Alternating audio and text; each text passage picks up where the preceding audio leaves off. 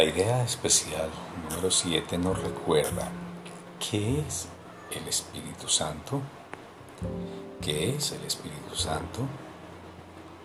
El Espíritu Santo es el mediador entre las ilusiones y la verdad, puesto que tiene que salvar la brecha entre la realidad y los sueños. La percepción conduce al conocimiento a través de la gracia que Dios le ha dado para que sea el regalo que le hace a todo aquel que acude a Él en busca de la verdad. A través del puente que Él tiende, se llevan todos los sueños ante la verdad, para que la luz del conocimiento los disipe.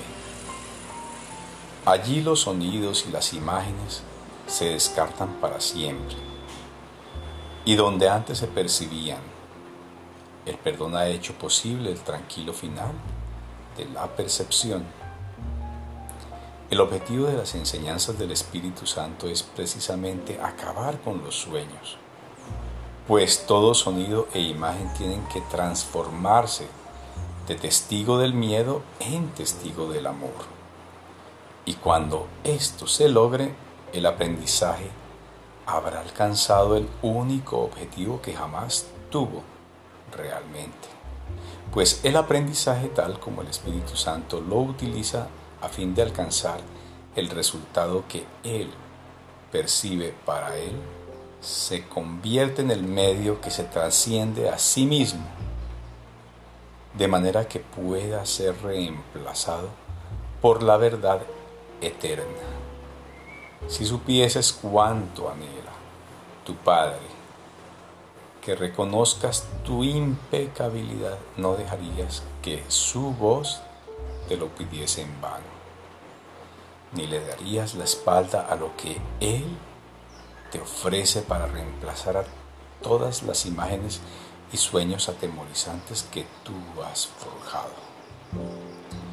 El Espíritu Santo entiende los medios que fabricaste para alcanzar lo que por siempre ha de ser inalcanzable.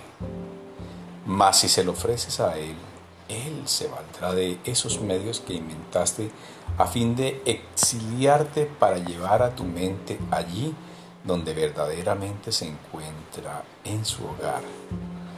Desde el conocimiento donde Dios lo ubicó, el Espíritu Santo te exhorta a dejar que el perdón repose sobre tus sueños para que puedas recobrar la cordura y la paz interior.